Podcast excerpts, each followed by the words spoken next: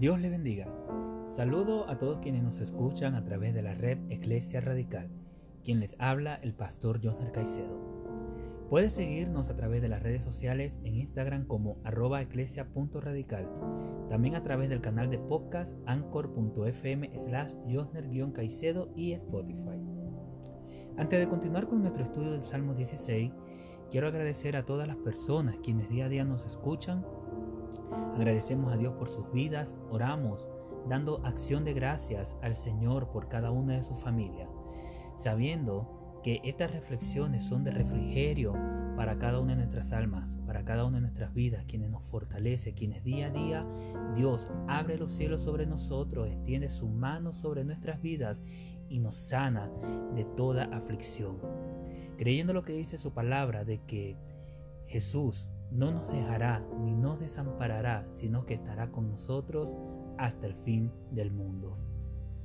Hoy extendemos nuestras bendiciones sobre cada uno de ustedes. Oramos al Señor por su sanidad, por su liberación, por su gracia sobre cada una de nuestras vidas. Creemos que Dios derrama bien, bendición, favor sobre cada uno quienes han puesto su confianza en Él y han creído a su palabra. Continuando con el Salmo 16, versículo 6, que dice de la siguiente manera. Las cuerdas me cayeron en lugares deleitosos y es hermosa la heredad que me ha tocado. En el tiempo bíblico, específicamente en el libro de números, podemos ver cómo el pueblo de Israel se repartía las tierras por cada tribu. Para realizar esta distribución se tenía como costumbre de dividir la tierra echando suertes y marcando las divisiones con cuerdas. En otras palabras, el escritor de este salmo, David, comparó las bendiciones de Dios con la mejor herencia que una persona podría recibir. Hoy quiero decirte que a pesar de todo lo que estás atravesando, Dios nunca te lanzará en lugares que procuren tu muerte. Por más terrible que sea tu aflicción, frustración, llanto y otras desventuras, recuerda que las cuerdas de Dios caerán para ti en lugares agradables. Si estás hoy aquí en la tierra es porque el amor de Dios te sostiene y te deleitarás del lugar donde hayas sido lanzado. Aunque el enemigo quiso traer sobre ti maldición, Dios la ha convertido en bendición y hará fructificar la tierra debajo de tus pies. Ella dará su fruto para ti.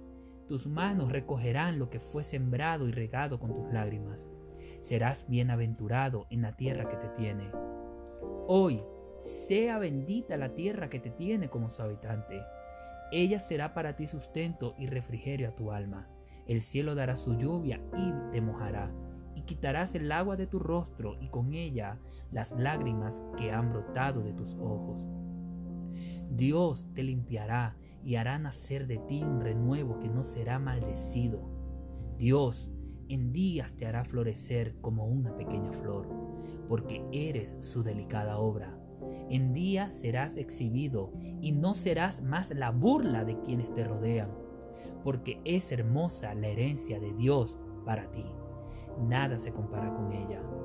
No camines por la tierra como un errante, ni con miedo, ni con dolor, porque todo ello apartará Dios de delante de ti. Dios resucitará todo lo que ha estado muerto. Aunque mortandad te haya rodeado, el aliento de Dios te dará vida. Y así como después de una gran noche el sol sale resplandeciente, asimismo nacerá la luz de Jehová sobre ti. Dios te bendiga.